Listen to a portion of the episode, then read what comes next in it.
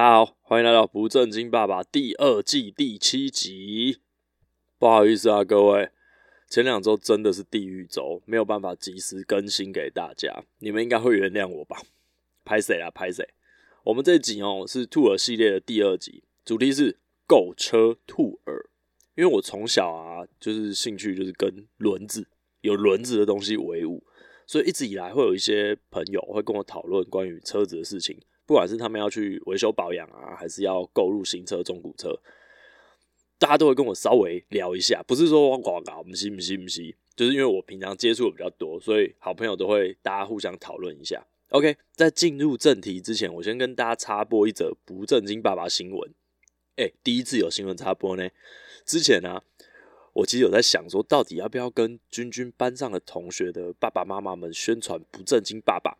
但是我本人脸皮非常的薄，所以哦，虽然那个不正经爸爸很需要听众啊，但是有时候看到同学的的时候，就难免有点害羞，所以我后来想说，算了算了，先不要宣传好了，反正这个东西就凭着我们的意志力，给他长长久久做下去，就不用特别宣传。虽然真的超需要听众，结果我前几天去接君君放学，有一位同学家长默默的跟我说：“爸爸，呃，你好。”我老公是你忠实的听众哦，我儿子，嗯，那那个瞬间，我脸上的那个娇羞哦，应该都藏不住。原来啊，他们好像怀疑了很久，到底是不是我本人。然后后来他们有一次在我接君君的时候，忽然听到我叫君君，君君，他们才得得以证实说，哦，原来那个就不正经爸爸本人就是我们班上同学爸爸，真的很害羞，当下很害羞。然后他们还跟我说，那个那个妈妈还跟我说，你推荐的防水袋，我们也都很想买。哎，真的认真有在听，哎，这种感觉忽然哦，会让自己感觉我好像是国际巨星。偶尔收到这种惊喜跟鼓励啊，真的是继续做下去的动力啦。谢谢这位可爱的妈妈，我们会继续努力制作下去，我们会尽量不停更，因为有时候真的太忙，没办法。好了，这则新闻其实没有重点，纯粹是自己很得意，就这样送了。然后进入主题。购车兔儿，先说，我这边要先澄清，我真的不是什么专家，我只是纯粹非常喜爱有轮子的东西。从小到大，我真的太爱乱花钱在这种轮子的东西上面，举凡啊，摩托车、脚踏车、滑板、溜冰鞋、汽车，各式各样哦，还有小时候的四驱车、轨道车，什么东西都是跟车子有关系，所以我就都很爱，所以真的是胡乱花了太多钱在上面。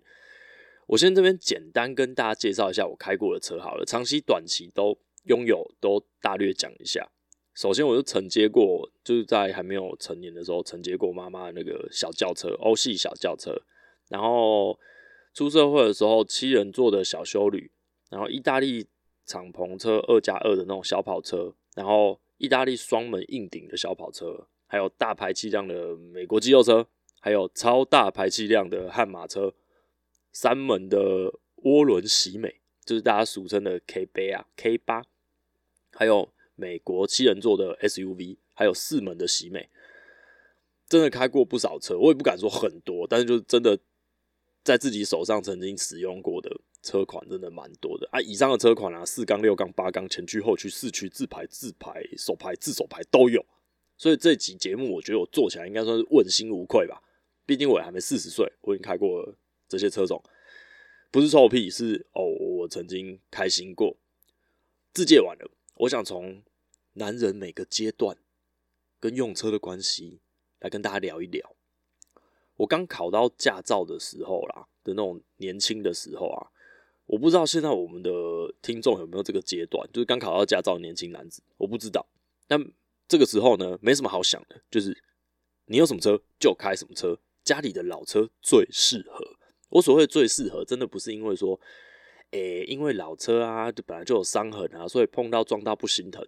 错，完全不是这个出发点。因为老车吼，年事已高啦，它势必会有一些毛病。如果你可以在刚学会开车的这个初期就遇到这些问题，就是各式各样机械上的问题、故障问题，这个对你以后独当一面要处理车子的时候呢，带给你的那种临时状况，你真的会非常有帮助。你就把老车当做一本教科书，你可以遇到的问题，你都会先在老车遇到，而不会以后帅气的开一台比较爬力的车，然后带着妹子出去的时候，哇，剉赛，突然怎样，什么都不知道，呃呃，那我打给我爸爸好了，我打给我哥哥，那真是非常的尴尬。你这种要帅气的想出解决 SOP，这些训练都可以在你拥有一台老车上面得到，我觉得很棒。我接手我老母的那台欧系小轿车的时候，其实那时候我才十六岁。那十六岁怎么叫做接手？就是我妈比较少开啊，然后我就会偷偷，常常会偷偷开出去去嗨嗨去练习。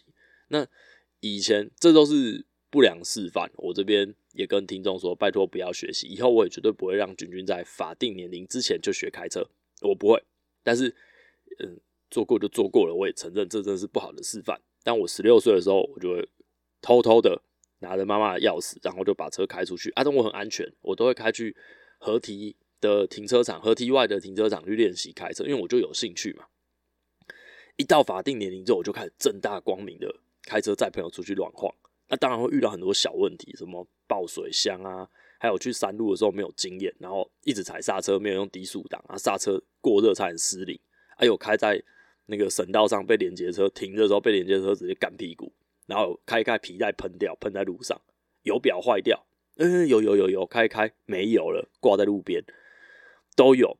我觉得在你最年轻、最有时间跟精力的时候啊，你遇到这些这些问题，实在是一堂又一堂很重要的课程。我很难想象，如果我以前没遇过那台欧系小车那些毛病，我之后真的会很慌乱，然后会在妹子面前真的抬不起头来，就是好丢脸。你看这种事情都没遇过啊，车坏掉就惊慌失措，像热锅上的蚂蚁，那真的很逊逊咖。如果这个阶段你真的非买车不可啦，我真的推荐日系国产小轿车，应该是你不二的选择。它良率啊普遍很高啊，维修成本又低。重点，你如果够楼在路边，你路上的保养厂人人都会修，备料又超多。建议如果你买一台国产中古车啊，你应该先去找一个你很信任的车厂，或由亲戚朋友介绍一个很信任的车厂，老实的啦。把五油三水换掉，什么机油、齿轮油、什么刹车油都换掉，做一些全面性的检查。这种钱可能要花给你三五千块，但这种钱真的不能省。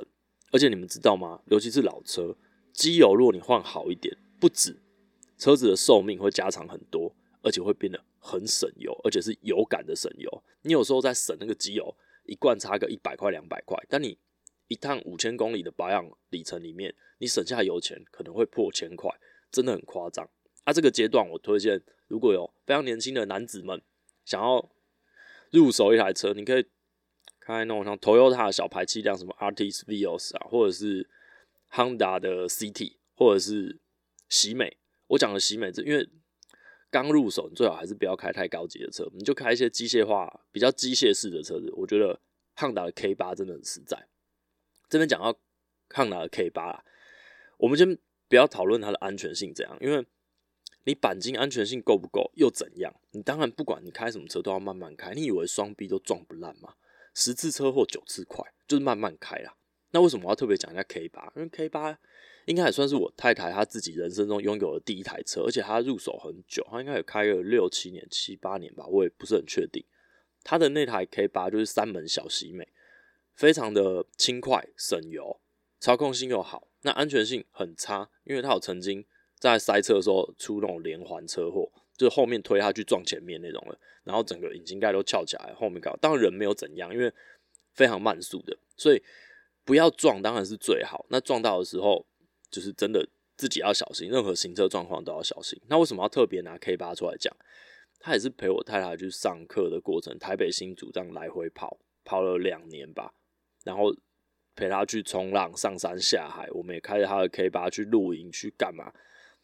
他真的只有一些消耗品需要更换，而且车重又很轻，所以其实轮胎、刹车磨耗也相对不会那么重，一切一切都非常的完美。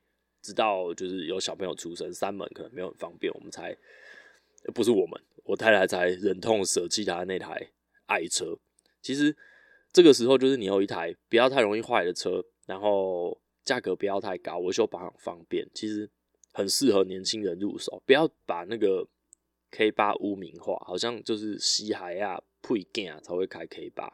你知道很多 K 八的车主，我认识很多 K 八的车主，他们的 K 八都拿来当 fun car，就是那种玩乐的车。其实他们平常日常代步可能都是双 B，甚至有人代步车已经到宾利那种等级，他还是拥有一台 K 八，回忆他热血年轻的时候。所以哈，我觉得年轻年轻的朋友可以考虑这这个车款啊，真的没坏。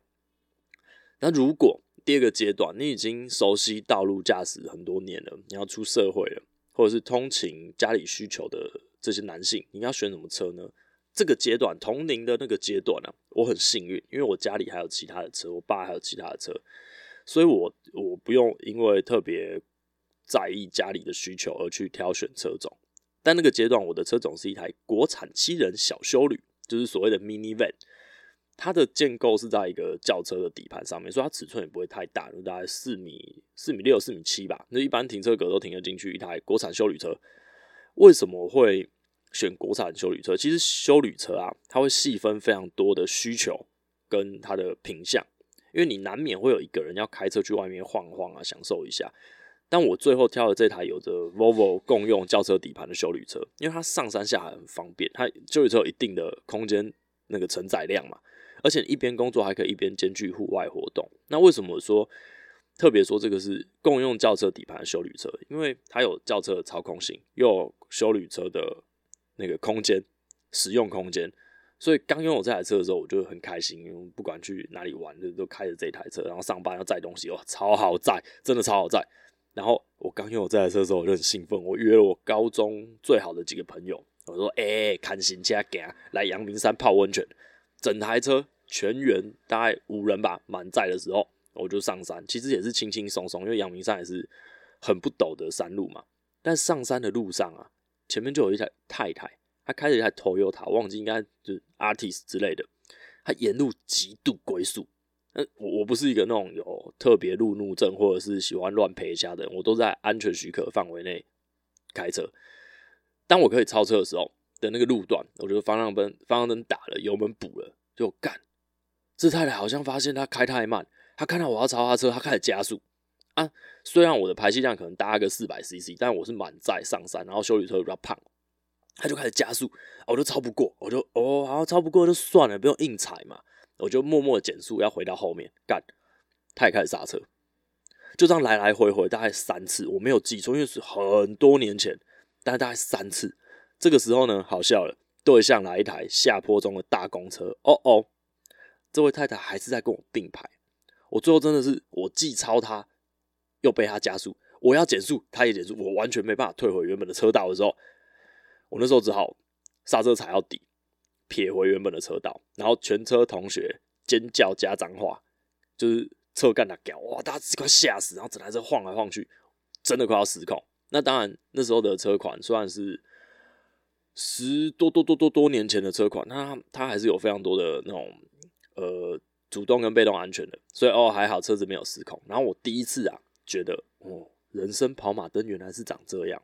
我事后检讨了一下，因为休旅车重心还是有偏高，然后动力不够充足，而且我们的车种稍微重了一点，所以刹车力道不够。有鉴于以上几点啊，我的汽车升级之路就在这次开始展开。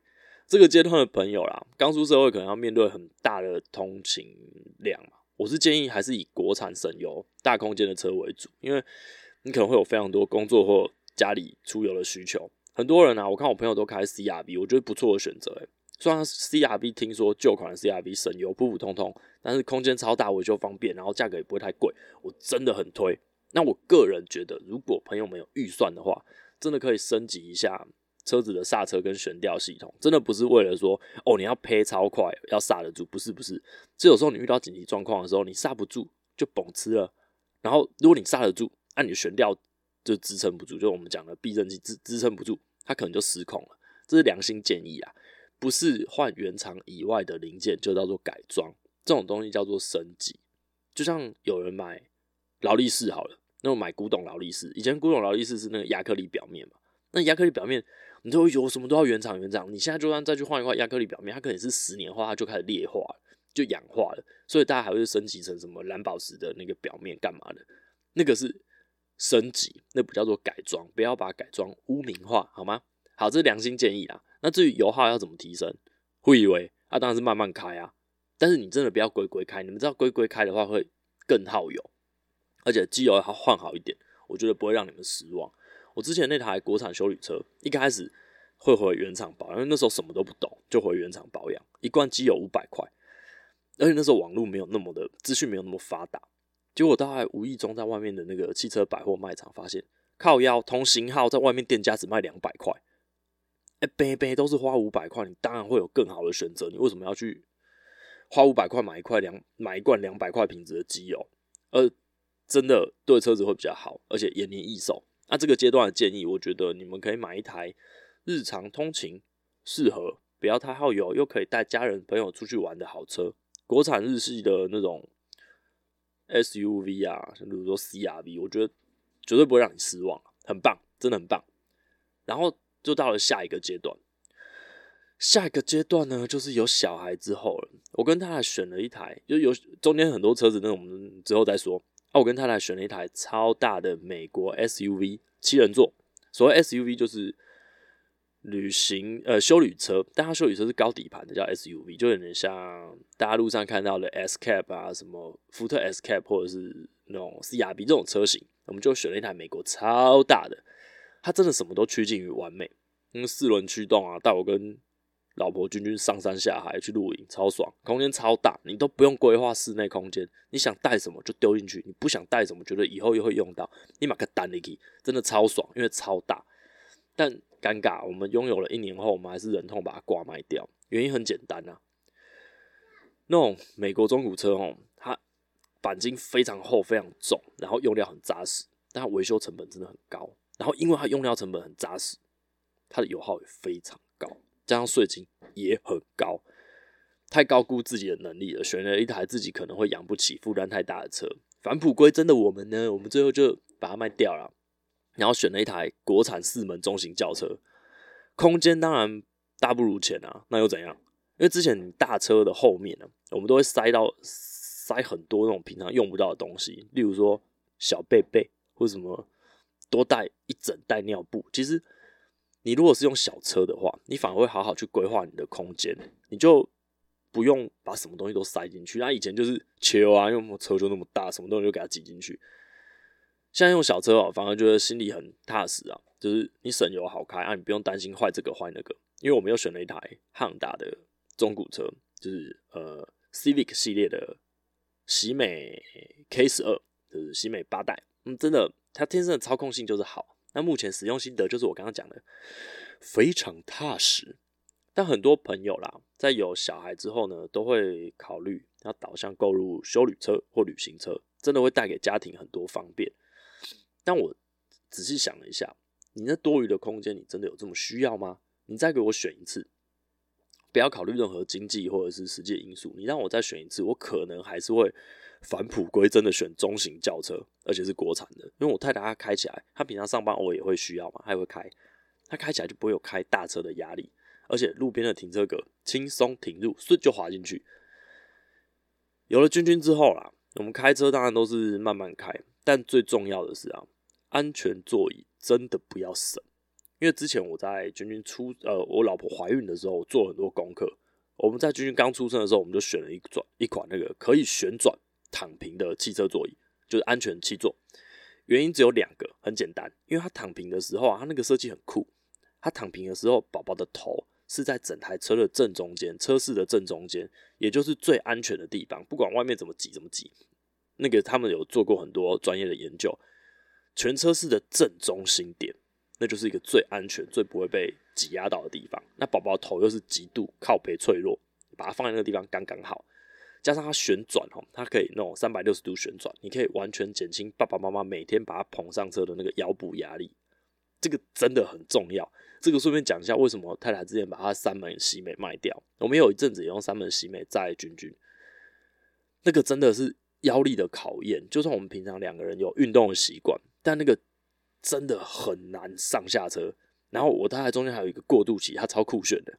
人家一般改装车就说：“哦，我要加什么加什么加什么。”我太太用减法，他把整台车的副副驾驶座直接拔掉扔掉，所以他的那个副副驾的门打开是一片空地，人可以爬进去，再把小孩放到后座上去。那真的是非常酷炫的改法。然后我们我这开车的情况就是，哦，我开着我太太的那个三门喜美，右边是空的，放了大包小包奶瓶、尿布什么妈妈包、爸爸包，然后我太太坐我后方，君君坐我右后方，全空，安全带绑好，是真的很方便。但是你实际长期使用你那个低底盘的车，你要这样子玩来玩去，真的好累，所以最后还是放弃。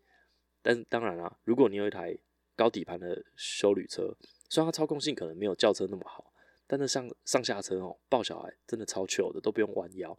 我是蛮怀念的啦。不过有几喝不能喝，我刀啊，这个有有小朋友的这个时期哦，各位听众如果要选车，我还是一样以我个人的喜好嘛，我还是推荐汉达 Civic 车系啊，CP 值真的爆高。你要操控有操控，要动力有基本的动力，其实 Honda 引擎底盘都真的很优秀。那维修保养而且它的宁静度真的不差，就是跟一般国产车比起来，我真心推荐 Honda，Honda 不错。其实我只这么短短的介绍三三个阶段，我这二十年之间啊，有很多很多车子可以讲的事情，做个三个月的节目也做不完。但我只是想跟大家拿这个借口来分享一下关于车子的事情。二十年之间，我真的开过很多车，但有一些爽了一时，后悔一世。人当然有，因为还有什么双门跑车啊，干嘛，就是反正很开心啊。拥有的当下真的很开心，但至少等君君长大之后，我可以慢慢分析给他听，让他知道什么选择是好的，什么选择是不好的。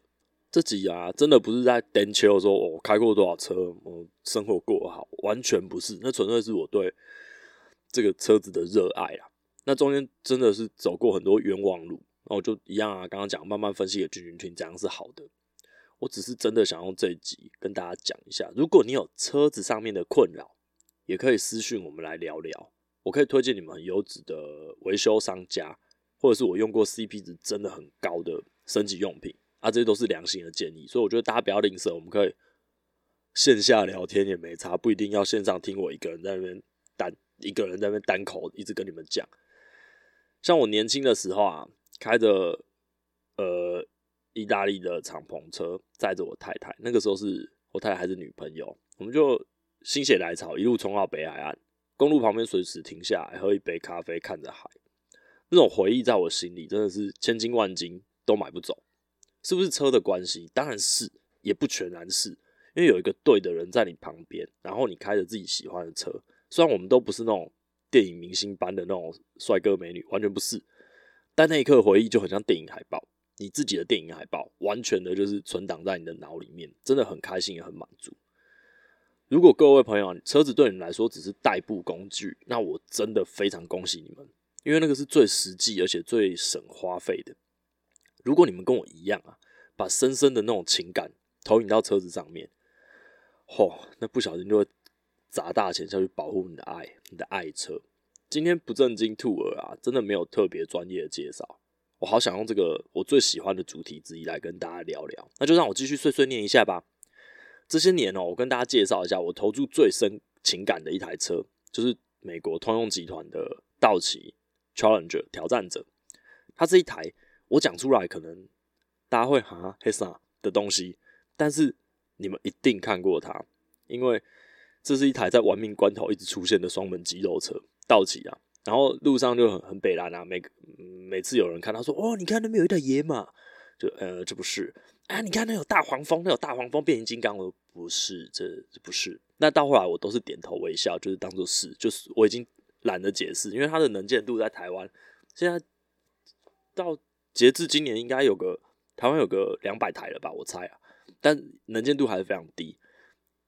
无数次啊，我开着它露营。上班，甚至君君人生第一台车，第一次坐车也是坐这一台，它承载我无数无数美好的回忆，而且它跟大家印象中的那个昂贵啊、不便利啊，其实我觉得完全我要帮它平反。